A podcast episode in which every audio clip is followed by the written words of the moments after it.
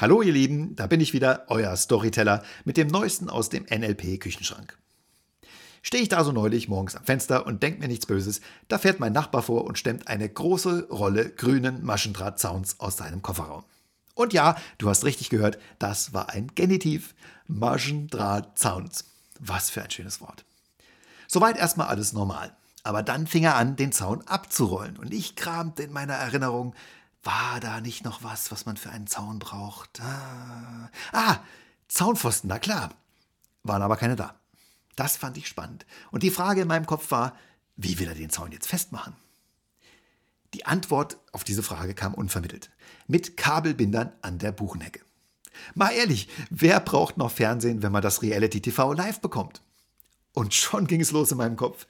Wie bescheuert ist das denn? Und warum machen die jetzt einen Zaun dahin? Das hat doch bisher ohne Zaun auch super funktioniert. Haben wir dem was getan? Wollen die sich jetzt abgrenzen? Und ja, wenn ja, warum? Es war so ein bisschen wie bei Paul Watzlawick. Da behalten Sie doch Ihren blöden Hammer. Irgendwie konnte ich mich aber trotzdem nicht losreißen und musste das Schauspiel weiter verfolgen. Es machte einfach in meiner eigenen Landkarte überhaupt keinen Sinn. Und so etwas zwingt die Denkmaschine zwischen unseren Ohren zum Arbeiten. Etwas, was unser Gehirn grundsätzlich gar nicht mag. Denken.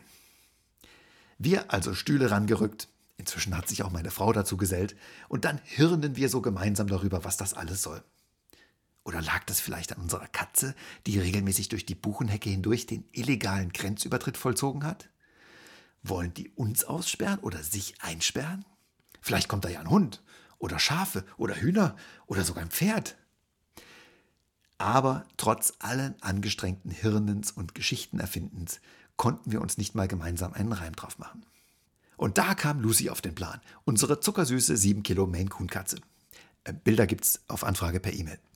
Lucy sieht den neuen Zaun, schnuffelt zwei, dreimal dran, schaut links, schaut rechts und sucht sich dann einfach einen alternativen Weg. So einfach.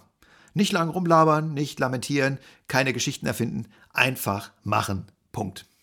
Hätte, wäre, könnte, machen. Und da kam mir mal wieder der Gedanke an die Evolution. Sind wir denn wirklich die Krone der Schöpfung, wie es so gerne behauptet wird? Wenn ich mal so vergleiche, auf der einen Seite zwei sogenannte Homo sapiens, zwei weise Menschen, die sich am Fenster die Köpfe zerbrechen über einen anderen Homo sapiens und eine Rolle grünen Maschendrahtzauns. Und auf der anderen Seite eine Fellnase, die erkennt, dass sich da draußen was geändert hat und dann nicht anfängt nachzudenken, nach Gründen zu suchen, jemandem die Schuld zu geben, endlos zu philosophieren. Nein, sie lässt die Vergangenheit Vergangenheit sein und sucht einfach nach einer einfachen Lösung. Okay, in der Vergangenheit war da kein Zaun, das war sicherlich einfacher und schöner, aber jetzt ist eben ein Zaun da. Also weiter im Text oder wie man in Norddeutschland sagt, nicht lang schnacken, Kopf in den Nacken. Also jetzt nicht falsch verstehen. Alkohol ist zwar ein Lösungsmittel, aber keine Lösung.